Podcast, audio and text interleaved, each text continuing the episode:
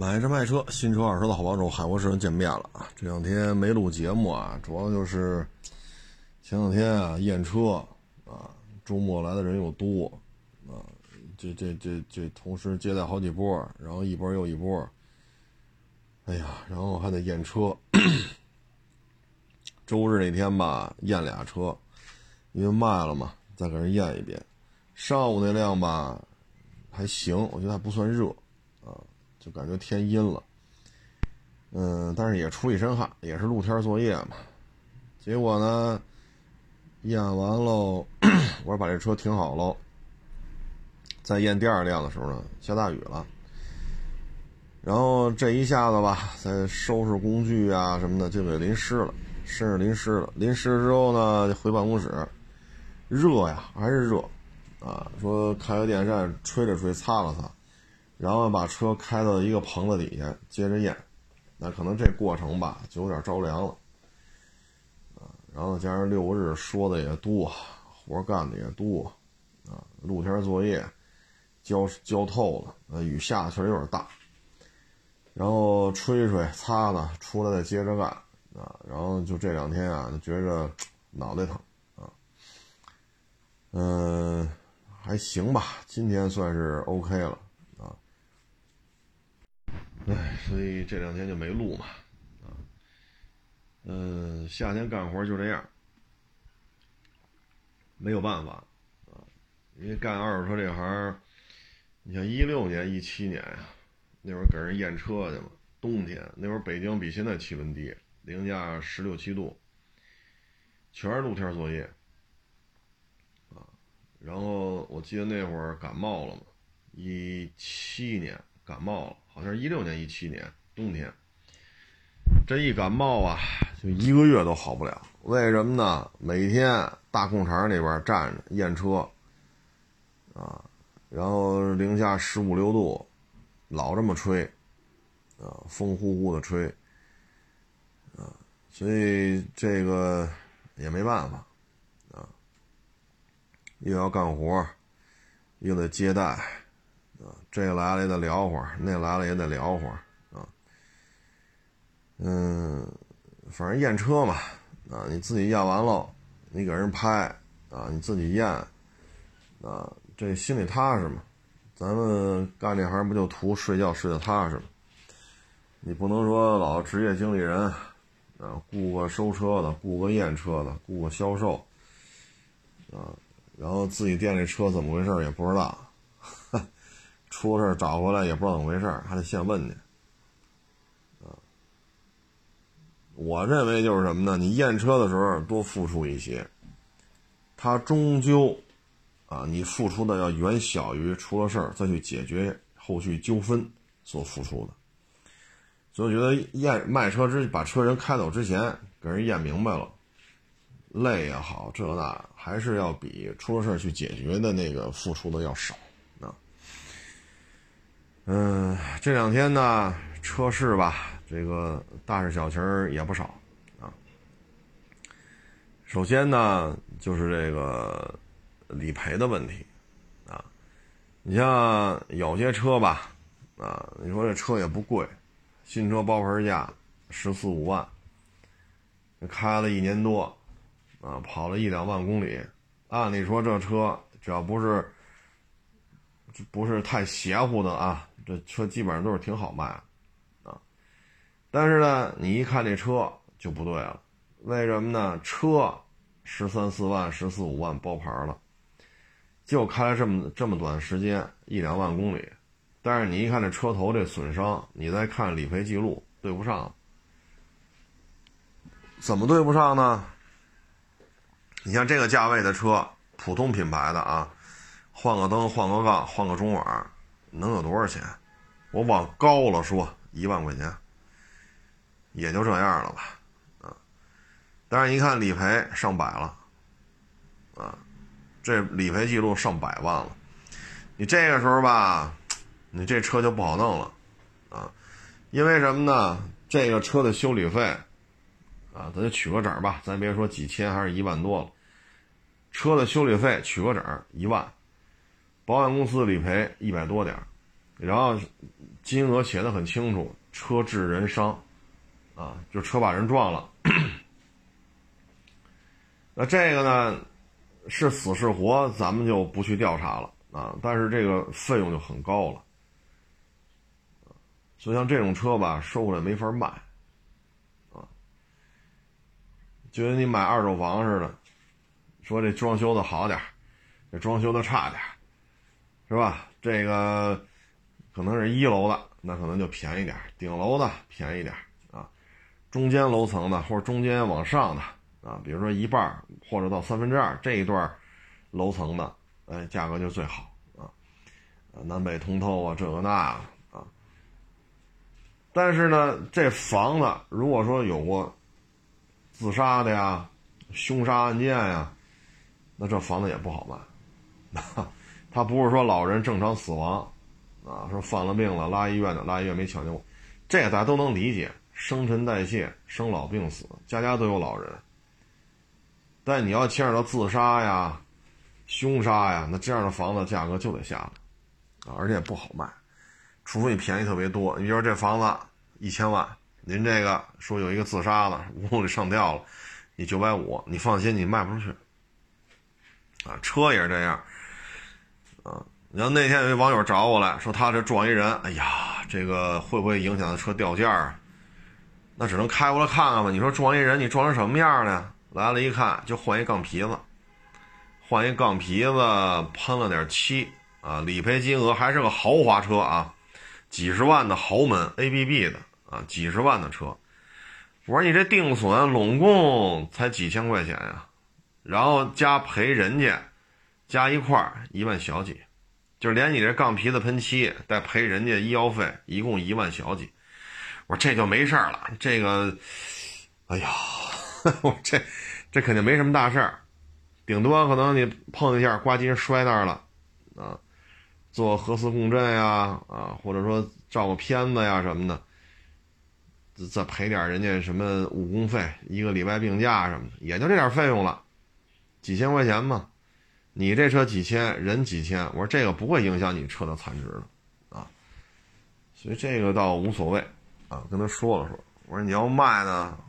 跟那个，反正比那原漆原玻璃原胎的稍微差一点点，但也差不了太多。啊，你这理赔记录呢，也不是什么大事儿，啊，因为本身你这车几十万的 ABB 嘛，是不是？一共才一万小几啊，所以这车的残值啊，不是说都得，嗯，那个什么原车漆、原车玻璃啊什么的，不是。他有些时候说，哎呀。这有些事儿，他就这车就不好卖了，啊，包括这房子也是，啊，所谓的凶宅嘛，啊，所以有些事儿吧，得查，啊，得查，得看，啊，嗯，一般来讲，这种车我们就不愿意收了，啊，包括前两天还一个奔驰那个大 S 也是要卖，按他这一版。按他这个年份，这车呀收也得五十，啊，过了五十。但是这台车为什么就没要呢？我说别出价了，出价伤和气。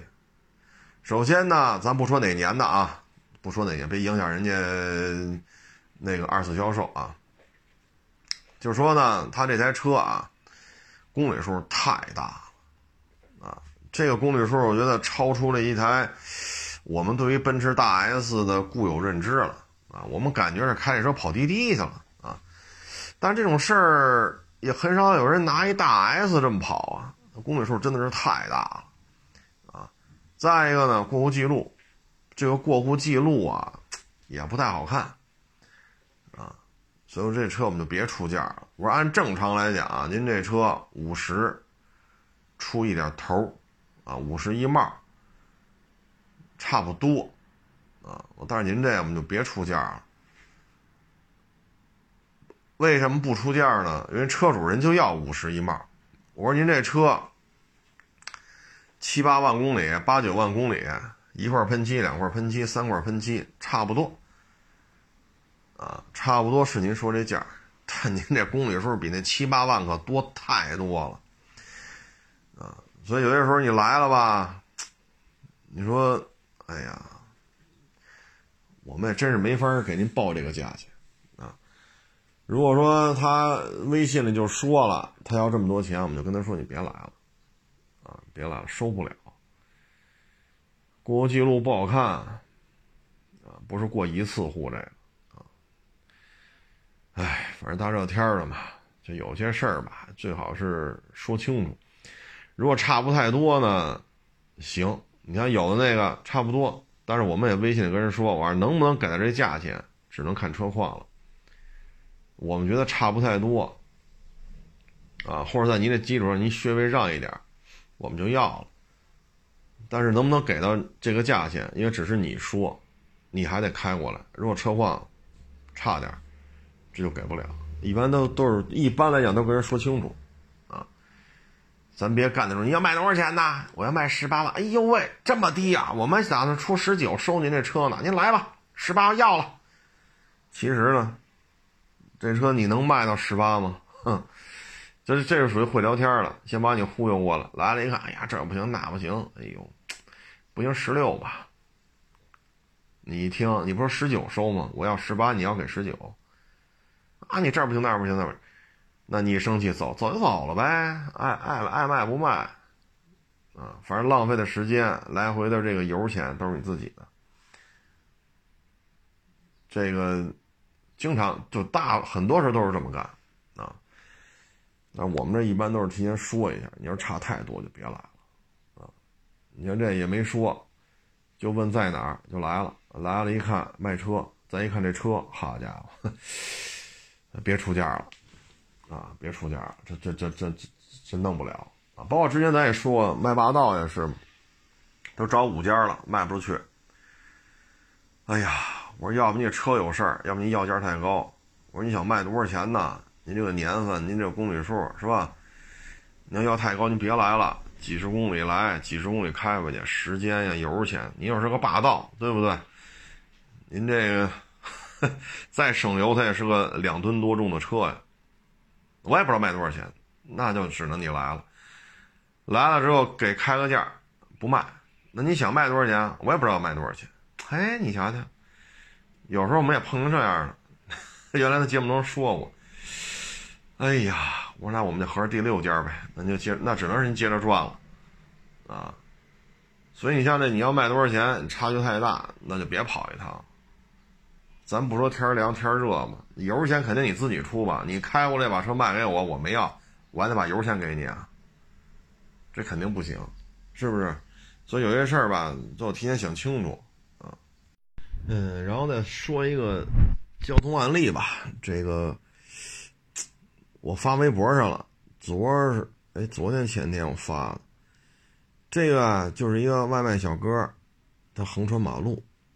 是一个两上两下四车道，啊，当然这确实有人行横道啊，刷着呢，没有信号灯然后这外卖小哥呢，歘，横着就骑过来了，然后这台车呢，就直接给他撞飞了。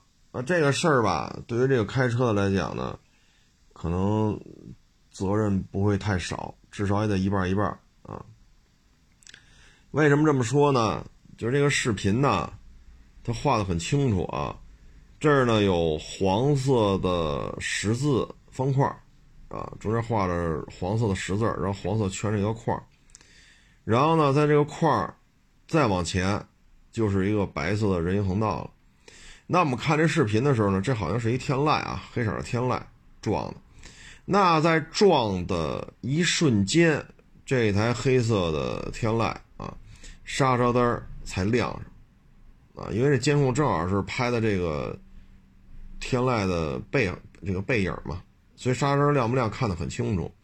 那在这种情况之下呢，当然了，这个小哥呢，据说啊是没了，但是咱没核实啊，咱没看到这个相关的警方通报。咱就说这小哥这事儿吧，不说没不没了啊，他牵扯人伤了，因为小哥腾空，腾空飞起来得有两三米高，重重的摔到了这个。它不是两条机动车道吗？机动车外边不是自行车道吗？这中间有个一米多宽的绿化带，这小哥呢一半摔在绿化带上，一半还在机动车道里边，所以这个肯定是受伤了啊，把人撞飞了两三米高啊。那交通队肯定要做复盘的，这个复盘呢，就是把车要去做刹车的性能测试，然后再根据当时的刹车痕迹，包括这段监控来判断他当时车速是多少。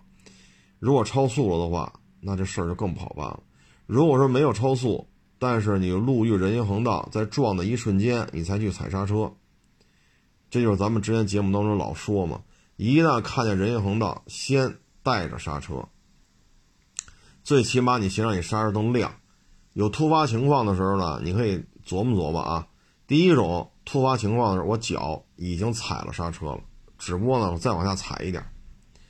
那另外一种情况呢，我脚放在油门上，遇到突发情况了，赶紧从油门上抬起来，挪到刹车上再踩下去。这两种情况反应时间是不一样的，肯定是你已经带着点油门，呃，带着点刹车了。然后这时候突然情况，咔叽一脚踩死，往下再踩，这时候反应速度是最快的，啊，这个可以避免你让事让这个事情扩大化，比如说从撞死变成撞伤，从重伤变成轻伤，对吧？因为你这反应这一这一瞬间车速差距就比较大了，这是其一，你可以降低这场交通事故的这种后果啊，把它的严重等级往下降一点。毕竟车速不一样。第二，在呈堂证供的时候，你的刹车灯提前亮了，还是撞上才亮，还是撞完了才亮？这对于责任的认定都是有关系的。那像这种情况之下啊，如果这外卖小哥就是在人行横道上，你就把他撞了，责任是跑不了的。就开这个天籁的啊，责任肯定是有。又没有踩刹车，啊，没有踩刹车灯就没有踩刹车，刹车灯没亮，那这事儿啊，怎么论也得是五五开，啊，就这机动车驾驶员的责任五五开，这是跑不了了。如果车速再超了，或者说他在有一些其他的一些，比如说呃交强险到期了呀，啊，这个逾期未年检呀，啊。或者准驾车型不符啊啊，或者说这个其他一些这个那个啊，比如检查出来了刹车有问题啊啊等等等等，那在这种情况之下，那这责任会进一步加大的。所以这些事故呢，我就跟各位做一个分享啊，就是遇见人行横道先带着刹车啊，过这种路口有人行横道的也要带着刹车，这对开车的来讲没有亏吃，啊。第一，缩短你的反应时间，那就像刚才说的，缩短反应意味着你车速降的会更快，车速降得更快，就会意味有可能从撞死变成撞伤，有可能从重伤变成轻伤，这不就在降低事故等级吗？您说是不是？是撞死人了和没撞死人，这这不是一回事儿啊？您说是不是这道理？所以你开车撞死人了和你开车把人撞了。没死就受伤了，这完全俩概念呢，啊，所以各位呢，对于这个备刹车、带刹车过这些人行横道、带刹车过路口，一定要养成这习惯，啊，否则你像这个撞上了，刹车灯才亮，那你这很简单啊，路遇人行横道未减速，这一句话就扣在脑袋上了啊。所以就各位仅供参考吧。当然你说我不在乎，那您就随您啊，这随您。反正出了事儿吧，现在的监控也多，到时候就知道这里有，是吧？啊，反正没有卖后悔药了。上法院我跟你说吧，要有后悔药啊，你法院门口卖去，绝对畅销。嗯，还一个网友呢给我发了个视频啊，不是一段，好几段。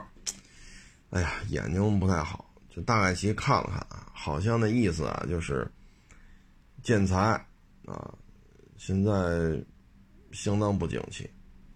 大的建材城我就不说名字了啊，人家呢是把这块地买下来，或者把这个地上建筑物买下来，然后呢我去做这个建材城，但这块地是我的，所以呢我收多少租子。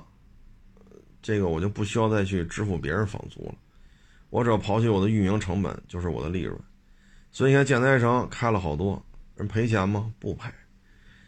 然后这个建材城呢，就是他不赔钱，谁赔呀？里边的这些，比如说您是卖什么什么橱柜儿，您是卖什么什么瓷砖您是卖什么什么这个什么热水器呀，啊，什么这个吊灯啊，啊，什么什么这个防盗门呐，啊，那当这一块的买卖不好做的时候，这些商户就该赔钱了。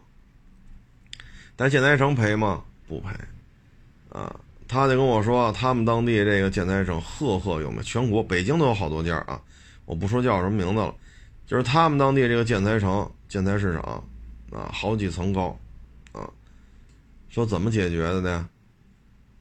顶楼是一个什么什么政府的一个什么办事大厅，人给租下来了，啊，然后三层楼啊是一个什么亲子什么。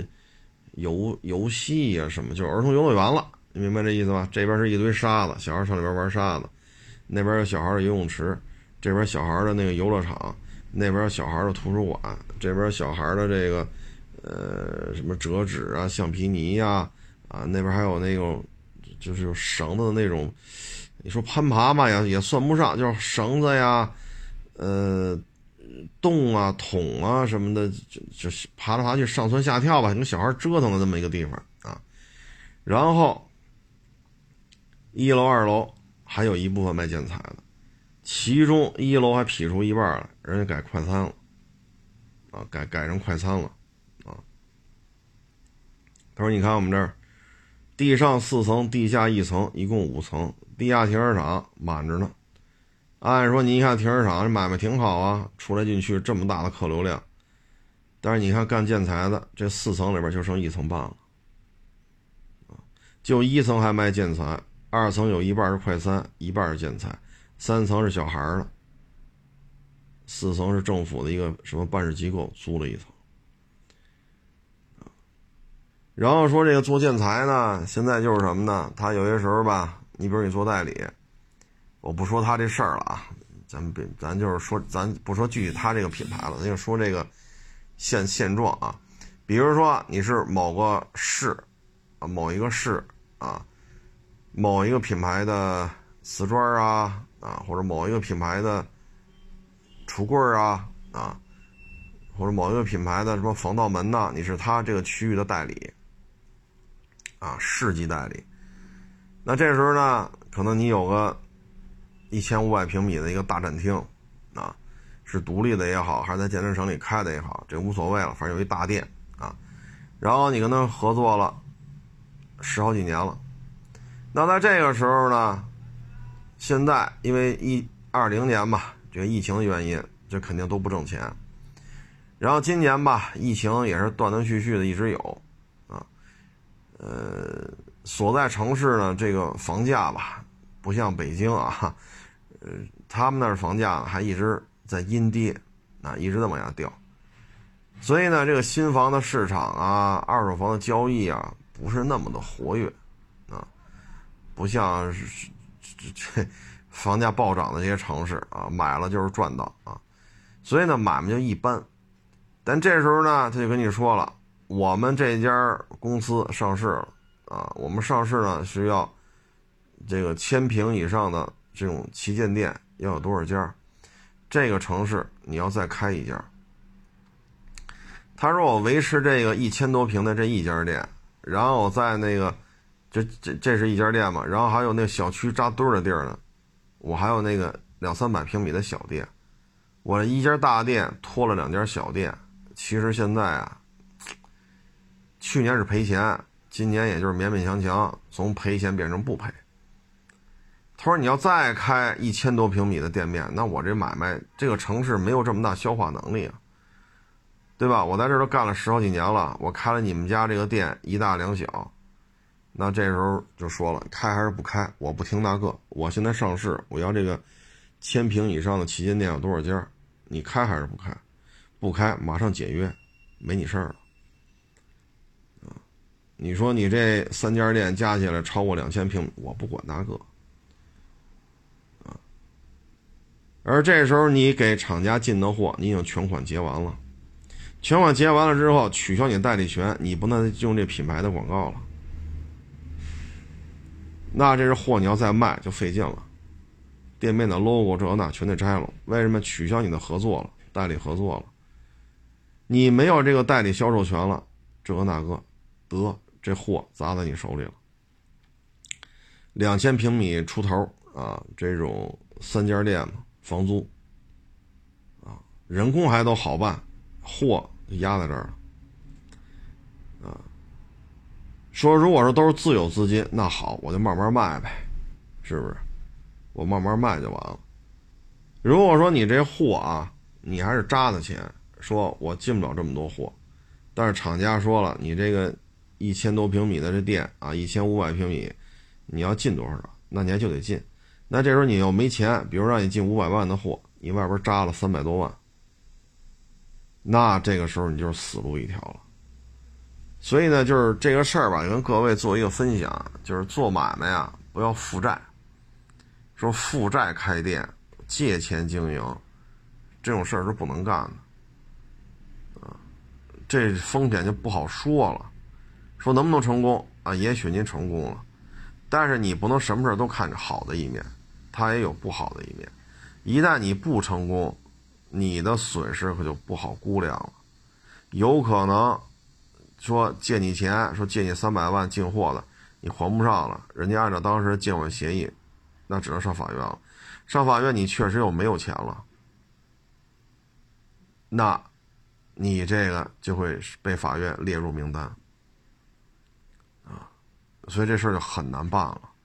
你说再翻身？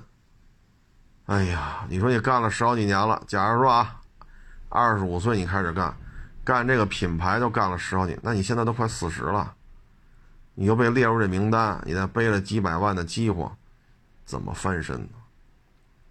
很难了。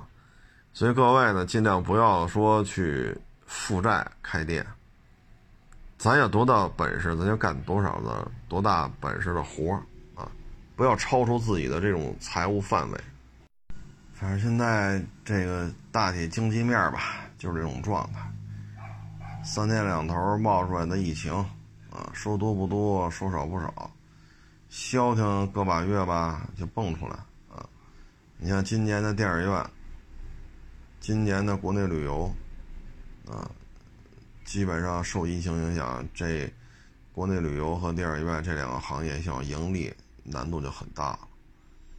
啊说旅游吧，说没有疫情的还好办，啊最起码省内旅游啊，室内旅游啊。但像电影院可怎么办？像北京现在地铁都限流啊，包括现在北京的一些公园都要求预约。电影院呀、网吧呀，包括这次的棋牌室啊，这都受影响比较大。所以现在这种环境之下吧，您说您再借钱再去再去开店，不论你开什么店，我都不认为这是一个上策。我甚至认为，我甚至认为他连中策都谈不上，这是下策。啊，像有了呢，我不借钱，我把我们家房子押上，我去做这买卖去。你这么做，你肯定是看到了你认为的足够多的利润。足够多的好处，足够多的金钱在向你招手，这肯定是你看见了，或者你认为你能挣到。但是你别忘了，一旦你买卖出了事儿，钱还不上，你们家房子就会被交割，这房子就不是你的了。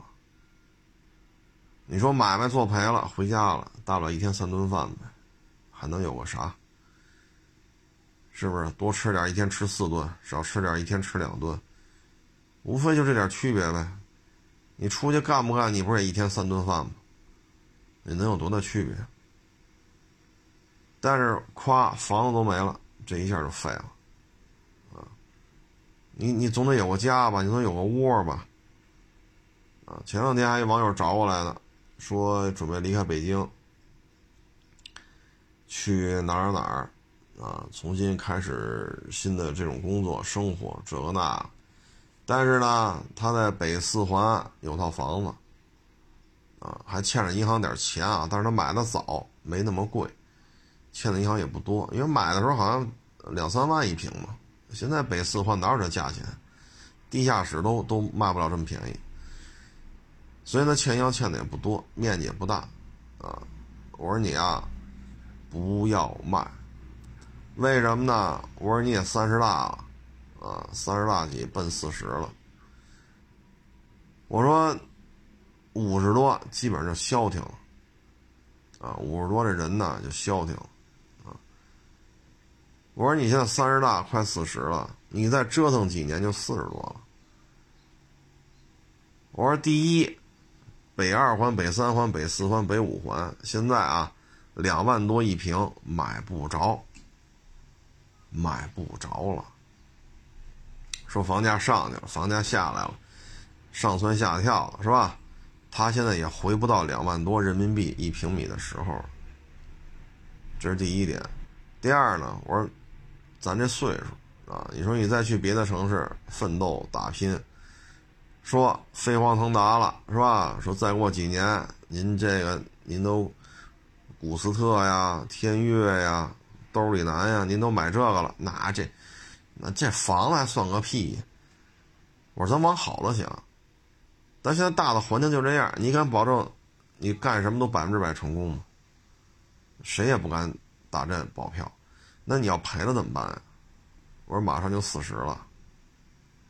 我说你虽然说你家不是这儿的吧，户口不是这儿的，你是来北京大学毕业来奋斗，奋斗出这么一套房子。虽然他欠着呢，银行，哎呀，那点钱没多少钱。我说离开北京了，去千里之外的一个城市去奋斗，这房子别卖了。首先呢，租金抵你现在银行贷款是问题不大，问题不大，租金也不低呀。啊，你这位置在这儿，留留，相当于自己给自己留后路。我说，你看啊，银行还差个十年，十年多一点。我说，你再去奋斗个五六年、六七年，奋斗成了，那你就再买房，是不是？你如果没奋斗成呢，你这房子的贷款还的也差不多了。啊，当咱往咱不能说。咒人家不好啊，但是咱说的是客观现状。说你买古斯特、买天域、买什么宾利、买什么法拉，那您过得好。我说咱往坏了想，万一混的不好呢？假如再过个七八年，咱没混出来，这房子的贷款也还的差不多了，那这房子每个月大几千块钱的房租就是你的生活费啊。再往长远了说，这每个月大几千块钱的房租就是你的养老钱。啊，说社保咱该上上，那这大几千块钱的房租就是你的养老钱啊。社保加这个，最起码你五六十了，啊，干不动了。你说社保这个什么时候发？这是他有他的制度，这租金可是月月有的呀。您说是不是？只要你愿意租，因为你这位置你你不愁啊，你不愁没人租，你位置在这儿呢。该租租吧，啊！我跟他说半天，我说别卖了房去创业啊，太不明智了。这什么大的环境？现在这种环境可不适合卖房创业啊！啊，也跟他聊了聊。我说你比我年轻，但你也不是说二十，你也没年轻到这个份儿上，对吧？您大学毕业都十几年了，您说。你今年二十行，爱怎么折腾怎么折腾去。你再干几年就四十多了啊，所以负债开店我是不建议这么干啊。当然了，有成有不成，五五开。往理想状态去想，五五开。但是你得先想到这个事儿失败了，这个风险你能否承担？你都承担不了他失败的风险，你就天天想着我这买卖要成了，我就买古斯特，这是不是有点偏颇呀？咱不能一味的说坏，但是咱也不能满脑子想的是只要我干啊，只要我去干，我就天天数钱数到手抽筋我挣大钱去了。我跟你说吧，明年我就是首富啊！你要是天天这么想，略显偏颇啊。所以跟他聊半天，别卖了。最起码老了之后有个退路，最起码还有十年吧，听他那意思啊。你再折腾几年，房租还房贷，再过个六七年、七八年，房贷剩不了多少，这房租呢，基本上就可以贴补家用了啊。还有了呢，是把房子抵了啊，还有呢，借一屁股债啊，还有了呢，融资花别人的钱。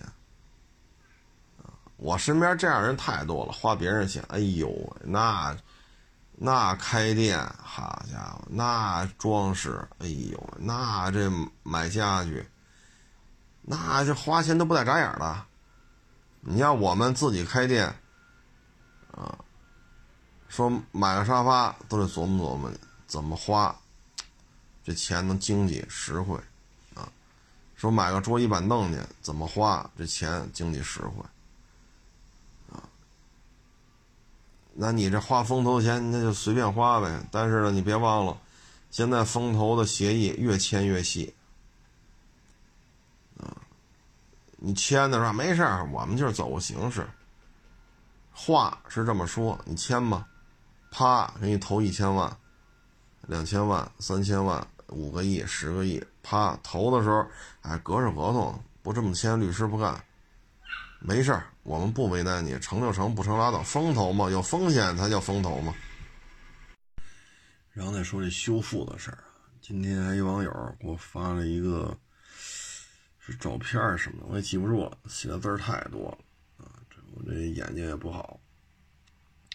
他呢是一台黑颜色的车，他被一台白颜色的车给撞了，然后好像又波及到第三辆车，他左后翼子板呀。有褶皱了，但不是太明显啊。我看看照片，四 S 店啊来了就是切割啊，它是 SUV 嘛，地柱往下全切了啊，一直切到地柱往下，一直到门框啊，这个那那这，哎呦我老天哪！哎，后来我们这网友呢说老听我这节目嘛，就是不能切啊，不行，你这那那这钣金腻的什么这，他说你就。找平，啊，先拿钣金大师傅找平，找平之后抹腻子再找平，然后晾干了，打磨完了，你给我喷漆就完了，啊，这个呢是对的，啊，如果说没撞的时候稀里哗啦了，就是一个剐蹭，那咱就犯不上说切割，这个对于车的损失是非常大的。再一个呢，就是这台车需要维修。啊，定损这需要时间，这期间您的相关的损失怎么办？这我说就是起诉呗，啊，没有别的办法。起诉呢可以得到什么呢？首先呢就是从你每天行驶轨迹，比如说你们家到你们单位，啊，如果说你还要接孩子，比如送孩子上学，然后接孩子下学，那好，这三点，这三点的这个。距离是多少？啊，呃，然后这期间的这个，因为疫情原因嘛，那肯定还是开车好一点嘛。坐公共交通还是不安全嘛，是不是？心里多少有点犯嘀咕。那你就开车，那你这种情况下呢，你就牵扯一个出行的费用的问题。再一个呢，就是你要请假，请假的话呢，不是说你说请几天就请几天啊。你请假，你得有你单位请假的书面的这种记录。比如说，你上个月收入为一万元，这个月因为请假，啊，比如你请了五天，啊，二十二个工作日，二十二个工作日，你的月薪税后一万元，那就是每天呢大概不到五百块钱。那你要请了五天呢，你这个损失大概就是两千多。那你要拿出你上个月的收入和你这个月的收入，让你单位出收入证明，证明你们单位上个月给你打卡或者之前六个月给你打的都是一万，那你这个月就给扣了两千多，因为你请了五天事假，分别用于事故当天没有办法上班，然后第二天去四 S 店定损，啊，然后又去这个提车修好了提车。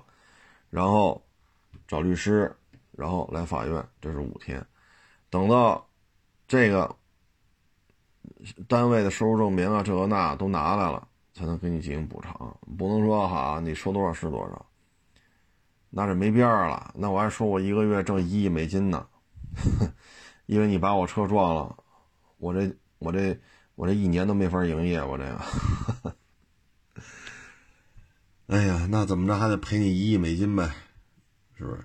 所以他这需要相关的证据啊。至于说你打车的费用能不能报呢？这还得，因为有些时候呢牵扯一个就是适度啊，适度啊。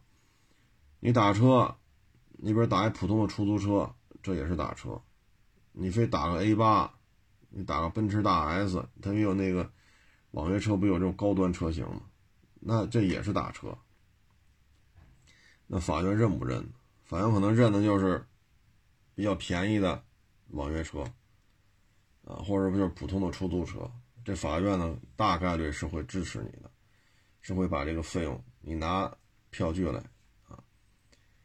但你要只是挣钱吧，概率就不大了，因为什么呢？单位给你出证明了，前六个月都是一万，这个月是七千多，因为。你请了五天事假，那单位得多好说话啊！说还给你发一万，让我给你开一证明就给你七千多，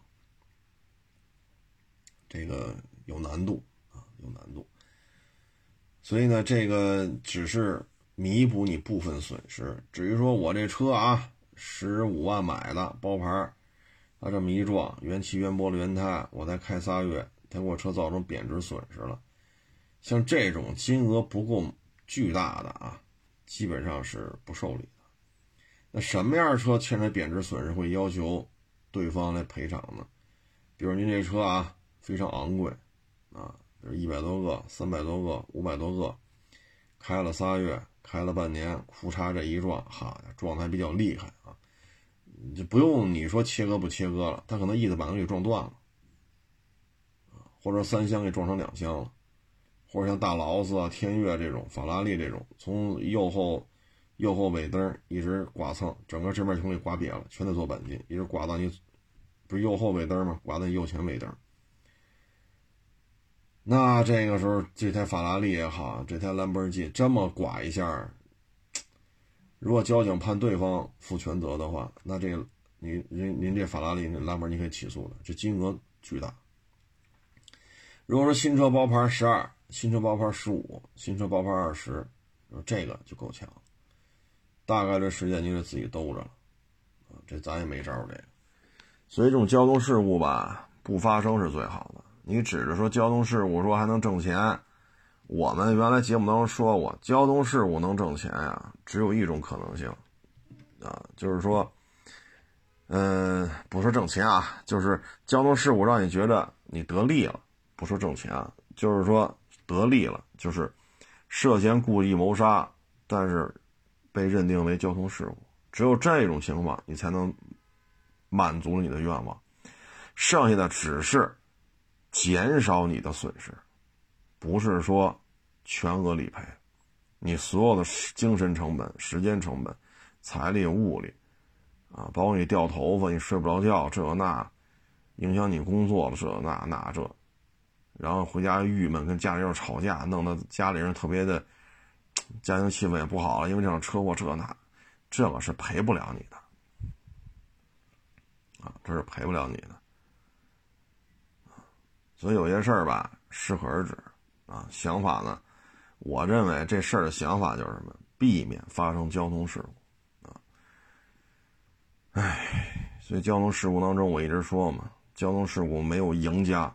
所谓的赢家，只有那些涉嫌故意谋杀，但是变成了交通事故，但这个概率啊，微乎其微啊，所以你也别动这想法啊，违法必被捉，哈，违法必被捉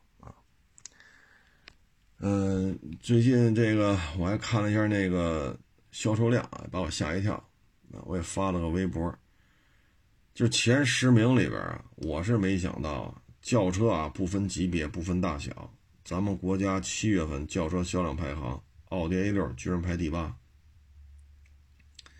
这就充分说明什么呢？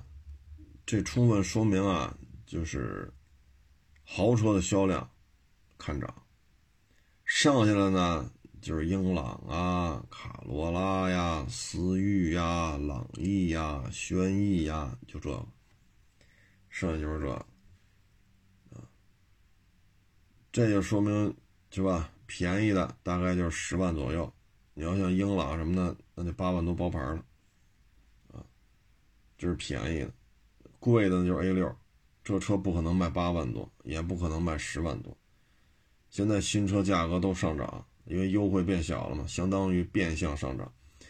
优惠变少之后，现在 A 六低配也得三十多万了，啊，办完了也得奔四十了也得，啊，因为折扣变小了嘛，相当于变相涨价嘛，啊，所以这个价位还能进入前十，这就说明什么呢？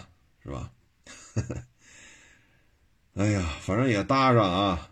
其他品牌呢，可能芯片供应确实是有问题的。所以在这种情况之下吧，A 六这销量一下窜上了。再一个，现在实际提车价，A 六还是要比奔驰 E、宝马五便宜啊。所以几方面原因吧，啊，所以导致 A 六这个上个月能做到第八。然后再跟各位分享的，就是一些生活当中的小纠纷吧。第一个纠纷呢，就是搬家的纠纷。前两天北京这边也是刚判了个案例嘛，说好了搬家，这一辆车六百啊，然后呢上楼是要加几百块钱啊，然后是怎么怎么着吧，反正三三台车啊，从这儿拉到那儿几公里。啊，这边负责搬下来，那边负责搬上去，就搬点家具嘛。啊，大概去统计了一下，当时好像是协商的是一千八百块钱。结果呢，搬完之后要一万多，啊，这这个事主就不干了，报警，最后协调是四千，四千呢，这女的也不干了，四千可以，那行，给完你之后上法院吧。为什么呢？三台车约好了，比如说啊。早上九点你来，结果呢？一台车迟到了两个钟头，就是第二台车迟到两个钟头，第三台车迟到了五个钟头，等于三台车跑一趟就完了。结果你这车，你迟到五个钟头，这就没法理解了。这个上午九点加五个钟头，你算算都下午了。这个你迟到的，啊，最后就上法院了。最后上法院一看。好家伙，这一调查，这家公司啊，在过去这种纠纷将近五十起，电话一聊是一千多、两千多，搬完了一万多、两万多，这样的纠纷将近五十起。所以各位呢，在和搬家公司联系的时候呢，就是很多东西啊，最好是细化。多大的车，我有多少东西需要你搬。我这些东西的重量、尺寸、价格，要是跟双方达成共识，啊，然后你负责搬下去，再负责搬上去，啊，具体码放在哪儿，我可以自己来，但你要按照我的要求搬到，比如说三居室，啊，你你要按照我的要求搬到哪个屋里，具体怎么码放不用你管，啊，但你要搬到各个屋里面去，啊，再一个迟到了怎么算？然后，如果说小区说这车不让进，那这个从小区门口到你这楼单元门这，这段又怎么算？一定要说清楚！然后最好呢加上一句，就是此报价，比如说三千，啊，就是此次搬家的全部费用啊。搬家一方就是承接搬家这个这个活儿的承接方，不再提出任何新的费用。如果对家具造成损伤，以发票价格为准，啊，进行协商赔赔偿什么的。那只能是这样现在搬家公司这里边纠纷确实也比较多，嗯，三台车六个人，啊，就一台准点到了，最后几公里嘛，几公里，啊，要一万多。哎呀，反正各位就是自己多小心吧，啊，十几年前搬家公司还是比较靠谱的，现在就不太靠谱啊。然后呢，就是婚恋，婚恋这边纠纷啊还是比较多。现在呢，可能因为工作都比较忙啊，说九九六也好，还是怎么着也好，大家呢空余时间比较少啊，上了班呢可能精力也都是工作啊。你想都九九六了，你上班哪还有功夫扯闲篇呢？那在这里边呢，确实啊，找对象这事儿吧，多多少少会受到一些影响。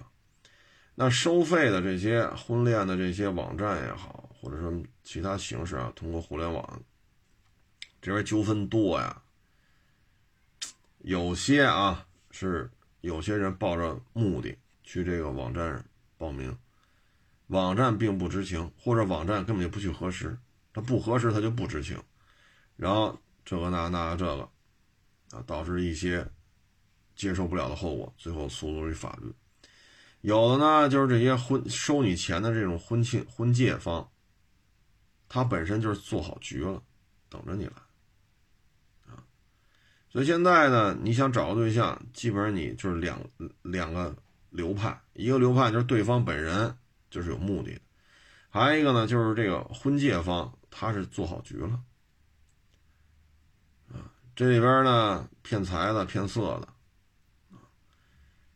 这个无非这两种吧，啊，你像骗财的，初初级版本就是见面了，吃一顿去吧，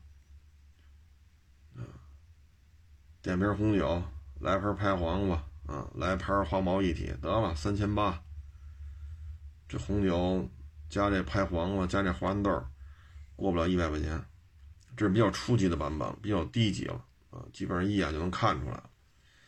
有的呢，会用其他的方式啊，比如说恋爱期间的这种大额金额、大额的这种借贷啊，或者说将其中一方的车辆开走抵押啊，或者说在恋爱期间同居了，然后过一段时间之后人找不着了。这时候你发现，金银首饰啊什么的，家里一些贵重物品少了，等等等等，所以现在吧，哎呀，这说什么好呢？反正大家现在都忙啊，生活节奏确实都挺忙的，只能说自己多注意吧，啊，多注意吧，嗯，现在是这个，咱也不能说收费的这些都怎么怎么着啊。嗯，我只能提醒各位吧，涉及到大额资金的往来，涉及到车辆啊、珠宝啊等等等等比较昂贵的这些财产啊，一定要谨慎啊。像这还算不错了啊，领证之前跟你这这个那个，这儿领证之后呢，是不是？所以各位对这事儿吧，就真是得琢磨琢磨。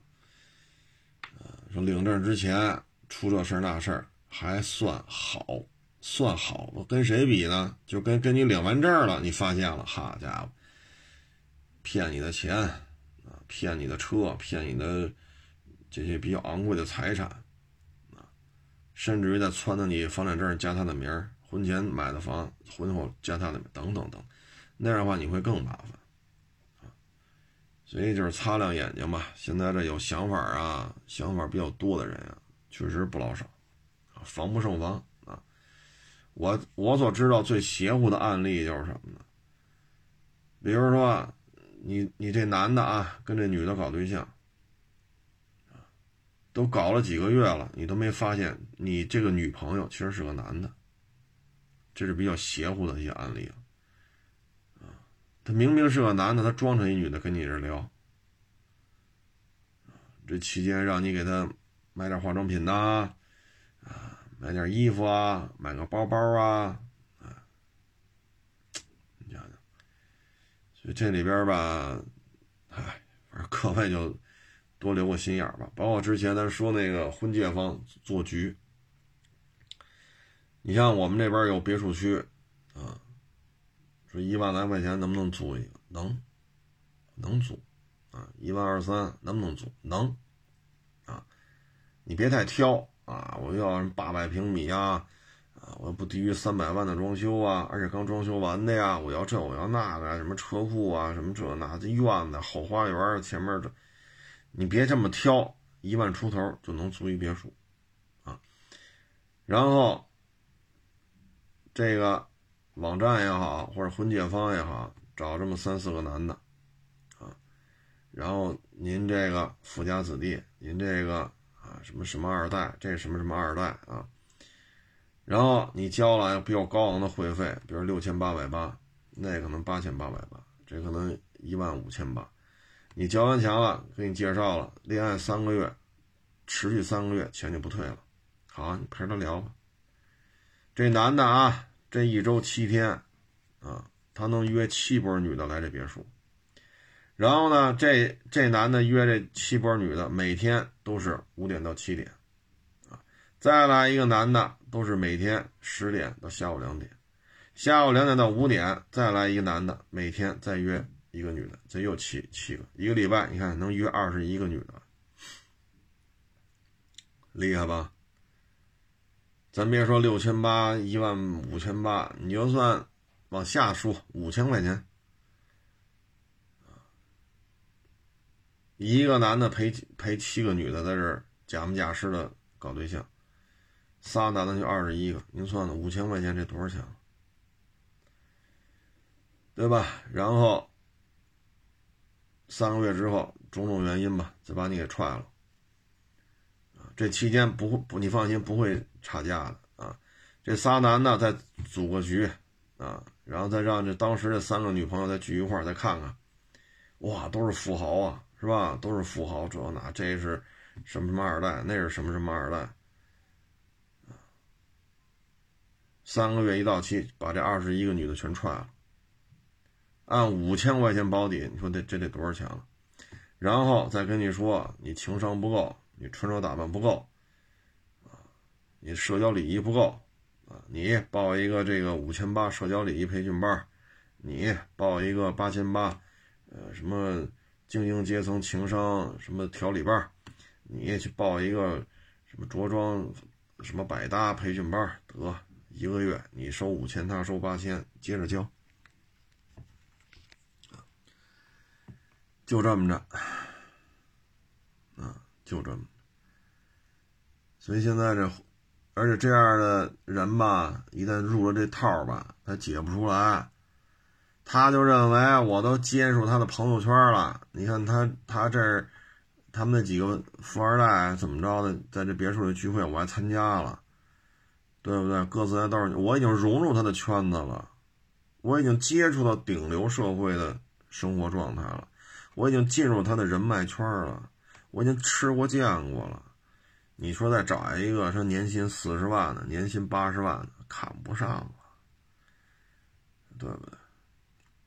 他还觉不出来他被人骗了，你知道吗？你说你这拽都拽不回来，你拽都拽不回来。还上赶着还往这婚戒上交钱呢，还得继续拔高自己。您说您这，有时候这脑袋瓜子吧，要不说一恋爱嘛，智商就暴跌。这这，在这种骗局里啊，说的没错啊。他还觉得啊，你们这不行，一年挣五十万，不行不行不行，一年挣八十万，不行不行不行。你看我这前男友，哈。人家里十个亿的买卖，人家自己每年还挣个七八百万，他爸爸每年还挣个五六千万。你一年挣五十，你跟我谈？你看，那您一个月挣多少啊？一个月挣一万多。好家伙，您一月挣一万多，你瞧不上一个月挣五十的，他就瞧不上了。为什么呀？他感觉自己已经进入那个圈子了，他还有可能会再进去。那得了，接着骗吧。好，情商班、礼仪班，这又干你一万多吧？成嘞，得嘞，再交，这回又交八千八，哎，再陪你聊仨月，你看着吧，这一年啊，不在这一个女的身上勒个两三万块钱出来，都对不起你。就这一年啊，不勒个两三万块钱，说对不起你。你想仨月一波，仨月一年十二个月，这这这。一套别墅啊，一套别墅一年十五个、十八个，这租金拿下，三个月一波，他能换四波，明白了吗？然后再找仨男的来，每个礼拜七个，七个女的。您算算，这一套别墅十五万、十八万，这一年收入得多少？再加上让你情商、什么精英、什么服装啊、什么什么社交礼仪什么，您算算吧，挣多少钱？啊，挣多少钱？有些时候吧，这些女的一月挣个一万多、两万多，其实不低了。但是，一旦哈上他们了，那爬上去，那你是不惦记我们家钱呢？啊，我们家十个亿美金呢？啊，那有些活动吧，他还主动掏钱，这那那，实际上这男的没花什么钱，没花什么钱。您算算，您这一年挣多少？这仨男的，仨月二十一个女的。一年可以换四波，咱要纯粹理想状态下，你能换多少？八十个女朋友，您算这得这得勒出多少钱了？这种骗局啊也不老少啊！你说举报他去吧，你还真说不出什么来，除非是什么呀？一下子来五六个人都举报他，然后都是这一个男的，然后你还得有调查证明这个男的。他的资金，啊，包括这别墅的租金，这婚介婚介方啊等等，他们之间是一体的、一事儿、一家的，你才能怎么怎么着，否则的话你也真不好说什么。但是现在这个，哎，哎呀，说什么好呢？现在你说连拍个二手车收车视频都得有脚本啊，都他妈跟那胡说八道。你就别说这婚恋了，啊，真是人为财死，鸟为食亡啊！反正各位也是多注意吧，啊，能上班就上班去，啊，别投资啊，也别买什么金融产品，啊，您不是吃这碗饭的，您就别买了，啊，说您上大学、上研究生。啊，干着工作，您就是干着，那您爱怎么弄怎么弄。老百姓啊，别沾了，啊，真是别沾了。能上班就不投资，啊，能打工就不开店，啊，可能您听那个卖鸡汤的说多了啊，必须要创业，创业就两种可能性，百分之五十成功，百分之五十失败。万一成功了呢？你要往人打工，你永远没有出头之日。这个那那着，说的都对。那他创业钱谁出啊？卖鸡汤的出吗？不出，他那鸡汤都是花钱的，啊，卖你个书吧，卖你个课时吧，啊，你听他白话一钟头多少钱吧？卖你本书多少钱吧？他那鸡汤都是有有价的，他只是卖鸡汤挣钱的。你让说说啊，那我投资你投我我投资传你，你投点钱，姥姥，他那钱只进不出啊。所以各位吧，大的形势之下。自己也得想明白了啊！再就是这小姑娘、小小子搞对象的时候，一定得冷静一点啊！别到时候因为这个啊，你再这个那个，也确实挺挺挺伤人的啊！这种事儿啊。行了，这不多聊了啊！谢谢大家支持，谢谢大家捧场，欢迎关注我的新浪微博“海阔试车手”微信账号“海阔试车”。